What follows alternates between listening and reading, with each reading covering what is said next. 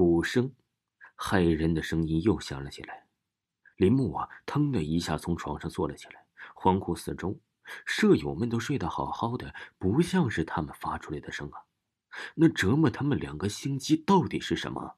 不像磨牙的声音，但是却有那么一点相似。可醒来的时候啊，这个声音又没了。可偏偏别人呢还听不着。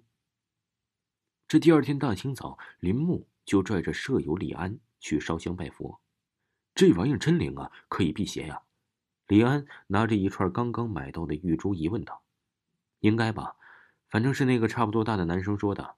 要是实在不灵，就拿它当个装饰品吧，反正也挺好看的。”打量了一下玉珠，林木啊拿了过来，直接套在了手上。这世界上活人怎么能看到鬼呢？其实啊，我不大相信鬼神什么的。现在是科技时代，两人呢在这件事上达成了共识，闲聊着回了寝室。还真别说，或许是这串玉珠真起了作用，半夜呀，林木也没有听见那声音，睡觉睡得倒是好了，但是身体却是越来越差，就跟没骨头似的。课也没去上了，整天趴在床上一动也不动。这他妈的，还真是撞邪了，哪哪都不舒服。林木暗骂道，转头啊，又看了看手上的玉珠，不应该呀，就算是真遇着鬼了，起码还有这玉珠驱鬼提阳啊。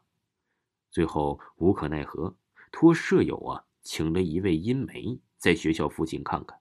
结果阴媒一来，没走几步就说是怨气大，有冤鬼。那这有什么办法呢？还有啊，我这病是怎么回事啊？林木被人搀扶着，勉强走到了宿舍的楼下。这里的鬼呀，可不止一个，而且死前都受到过极大的痛苦，然后留下了怨气。不过这些鬼还有没有厉鬼，想清除应该是不难。那呀，想清除就是钱了。哎，钱好说，钱好说，先把这儿的鬼去除，我再给钱。钱钱钱，我哪有那么多闲钱给你？不就是去个看不见的东西吗？做做动作，你也就赚了。林木嘴上大气，心里却骂得要死。活干完了，人也拿钱走了，可林木啊，还是没有半点好转。晚上声音又响了起来，比上次的还响。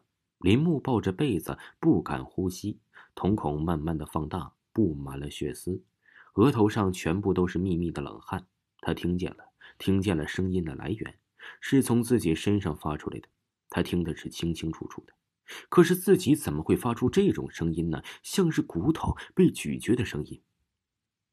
为了能顺利毕业，林木每节课都是拖着病殃殃的身体去的。已经过了近一个月了，身体呀总是不见得好转。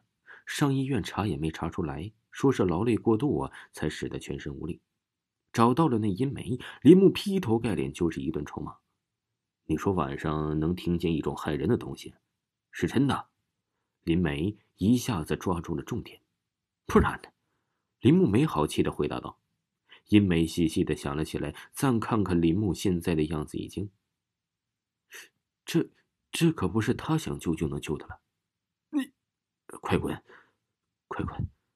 那殷梅呀，快步走开，边走嘴里边嚷嚷着：“这什么完了？”回了宿舍，林木感觉自己的双腿就快要废了，连再走一步的力气都没有了。不管三七二十一，就是倒头就睡，也不知道睡了多久。林木啊，依稀听见了舍友的声音，眼皮子抬不起来，索性就继续睡了。半晌，舍友的声音呢，慢慢的消失了。原本躺在树上的林木，突然感觉五脏六腑好像是被一只手生生的给拔出来似的，声带好像是破了，发不出声音，连四肢都无法动弹。突然有种不好的预感了。模糊的视线中，林木好像看到了一个挣扎的面孔，那空洞洞啊，流着鲜红的血液，皮肤的表面不断流着腥臭的脓水，腐烂的双手正在林木的肚子上翻倒。